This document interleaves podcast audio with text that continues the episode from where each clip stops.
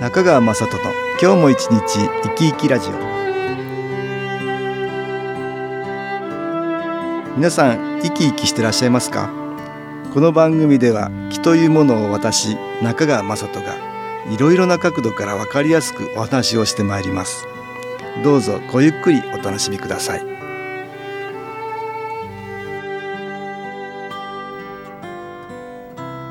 中川雅人の今日も一日生き生きラジオ。この番組は気のある生活あなたの気づきをサポートする株式会社 SAS がお送りします。おはようございます。株式会社 SAS の中川雅人です。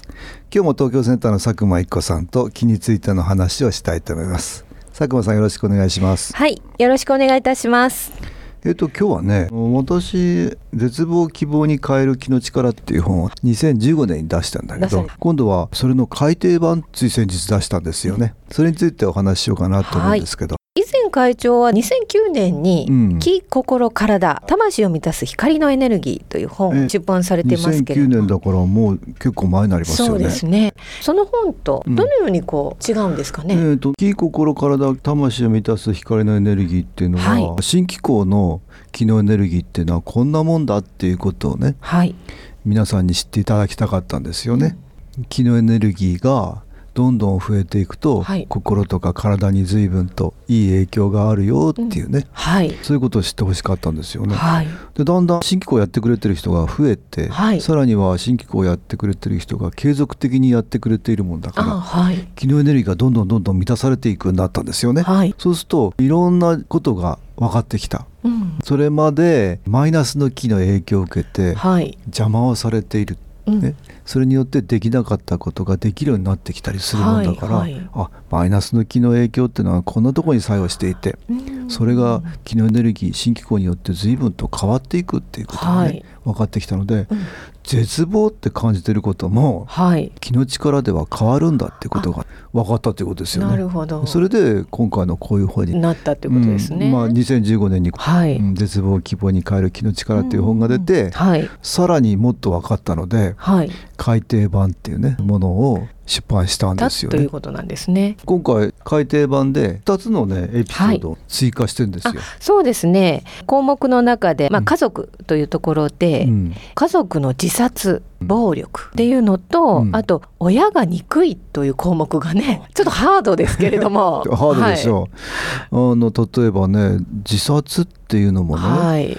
相当に大変なことなんですよ。そうですよ、ね、でもねそれもねマイナスの気の影響っていうのがね、はい、多分にあってで残された家族も、はい、もっともっと新機構を利用するとね、うん、とっても変わっていくっていうことが分かってね、はい。まあ、それはご本人だけの問題ではないということが分かったということですね。そういう自殺されたような方ばかりではなくて、うんうん。その方も魂としては存在してるからね、はい、その方ばかりではなくて、はい、残された家族っていうね、うん、人たちが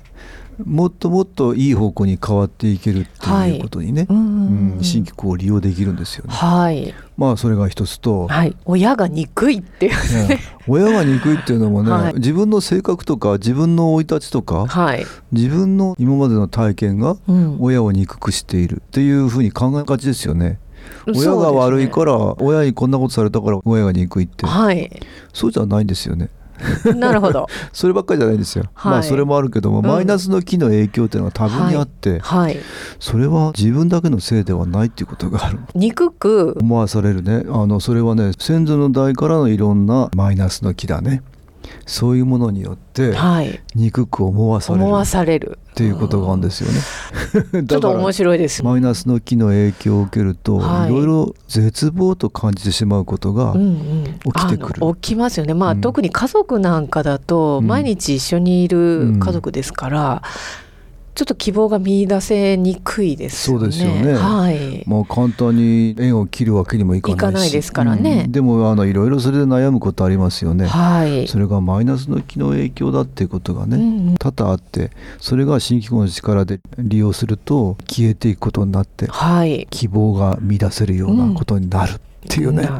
ことで今回の改訂版もその2つを補足して作ったんですよね。うんね、だからそういう体験をした人が結構多くて、うん、そう、うん、そうなんですそこがそれを皆さんに知っていただきたいっていうことなんだよね。そういうことですよね、ここで音楽に気を入れた CD 音機を聞いていただきましょう。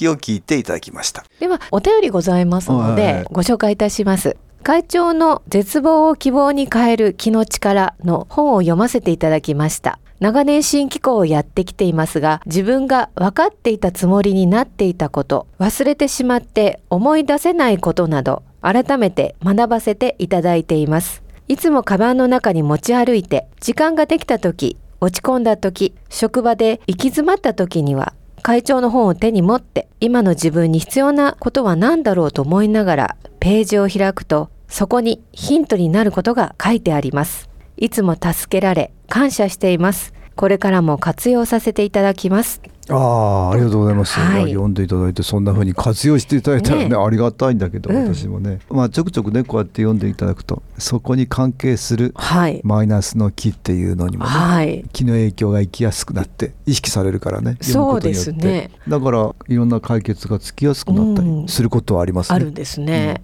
うん、まあ、この番組でも、はい、マイナスの気の影響についていろいろな角度からねお話してますよね。そうですよね、うん、喧嘩になるとかね、えー、えー、あやりましたねそういうのもね。ねあと嫌にさせられそれもね嫌なことも好きになりますよ、っていうことを話しましたよね、そうですね。まあプラス思考とか、はい、ポジティブな考え方とか、うん、まあ一般的にはそう思えることでプラスの気がやってくるからそのプラスの気を取り入れて解決っていうこともあるんだけど、はい、もっともっと強いマイナスの気の影響を受けているとなかなかそれがすぐには消えていかないよね。そうですね、だからまあ新機構を外から利用して、はい、もっともっとプラスの気を取り入れることによって、はい、マイナスの気を取り除いていくっていうことなんだね。ね。はい、特にその強いマイナスの気っていう霊的な存在っていうのは、その人を恨んでいたりするんですよね。その人がうまくいかないようにさせたいと思ってたり。その人は何も悪いことしてないから 恨まれる筋合いは本当はないんだけども、先祖のことで恨んでる魂が、今の生きてる人にも作用してくるんでね。で先祖が悪いことをしてるとは誰も思ってませんよね。ていませんね。確かに、はい、昔悪いことを先祖がしたからじゃないんですよ。生きるのにね、うん、どうしようもなくて、はい、例えば戦いがあったらね、はい、勝たないと自分たちが負けてしまったらそうですよね、生きてはいけないんだから、ね、生きるのにね必死だった、はい、その結果、はい、亡くなってしまった人たちがいる、例えばね、はい、うん、戦国時代とか戦いが多かったですよね、はい、そうするとねそういう時代からずっと自分たちはこの人たちにやられたっていうことを恨みに思っていたらね、はい、それはでも生きるためには仕方がなかったことでも、ね、あとはね昔は貧富の差がすごく激しくて、はい、お金を貸して差し上げたらそちらが返せなくて、うん。はい、取り立てたらもう食べていけなくなってそれが恨みになってたり、はいうんうん、憎しみになってたり、はい、そんなことが、あったんですね。昔々昔はね。でその影響を知らないうち今でも受けてたりすることがあるんですよ、ね、そうなんですね。でも考えてみたら、はい、今生きてる人たちは先祖が一生懸命生きてくれたおかげで家計がつながってるんですよね、ってことは我々生きてるものは亡くなってしまってる人たちがすでにいて、はい。うん、中には苦しんでる人たちがいて、はい、生きるっていうことに、ね、その人たちに実は光みたいなものを送るようになっている、うん、いい気をね、そういう方々にお送りするようになっているんだよね、生きることによっていろんな辛いことが苦しいことがあるけども、それをプラスにとってね、一生懸命生きていけると光みたいなのが増えていくんだよね。その光っていうのはそういう影で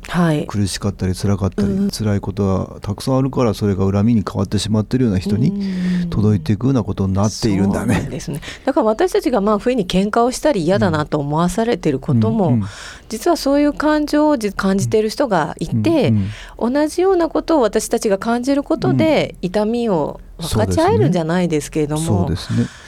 れで自分たちが変わっていけると向こうも楽になったりね、楽になるってことですね、そういうことがあって、さらに新機構を利用すると、それがもっともっと速くなるんだねスピードがね。なるほど。外から光みたいなエネルギーを取り入れるからねまあそんなことでこの絶望希望に変える気の力っていうのはね、そんなようなお話を中心に書いているっていうことなんだね、表紙が変わりました。改訂版になってね表紙変わりました。これ海のね底なんですけどね。そうですよ、ね、暗い海の底にも光が当たってね、はい、暗い絶望と言われるものにも光が当たって希望に変わるっていうようなことを感じていただけたらなと思ってそういう表紙、ね、これすごくいいですよね、えー、ぜひあの皆さん見ていただきたい、えー、あの 全国のもう逃げ出したいとかねここに書いてますけど、うん。うん、活力が湧かないとかね、はい、辛いとか、うん、もうなんとか楽になりたいとかそんなふうに思ってる方が楽になるかなって思えるように、うんうん、死にたいとか思うような人にね、はい、楽になれるような気の力っていうのがあるんだよってことが分かってほしかったんですね。うん。うん今日は、はい、えー、新しいね絶望希望に変える気の力改訂版っていう本を出しましたのでその話を東京センターの佐久間一子さんとしました、はい、どうもありがとうございました。はいありがとうございました。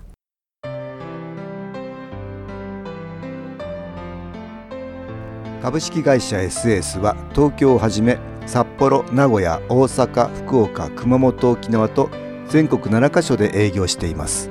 私は各地で無料体験会を開催しています7月29日日曜日には東京池袋にある私どものセンターで開催します。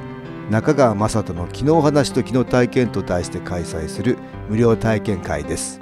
新気候というこの気候に興味のある方はぜひご参加ください。ちょっと気候を体験してみたいという方体の調子が悪い方ストレスの多い方運が良くないという方気が出せるようになる研修講座に興味のある方自分自身の気を変えるといろいろなことが変わります。そのきっかけにしていただけると幸いです。7月29日日曜日午後1時から4時までです。住所は豊島区東池袋1-30-6池袋の東口から歩いて5分のところにあります。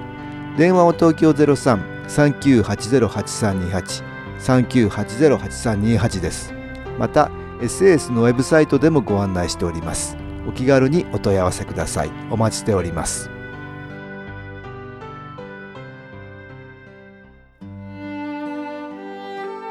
いかがでしたでしょうか？この番組はポッドキャスティングでパソコンからいつでも聞くことができます。SAS のウェブサイト www. 新機構 .com 新機構は SHINKIKO または FM 西東京のページからどうぞ中川雅人の今日も一日生き生きラジオ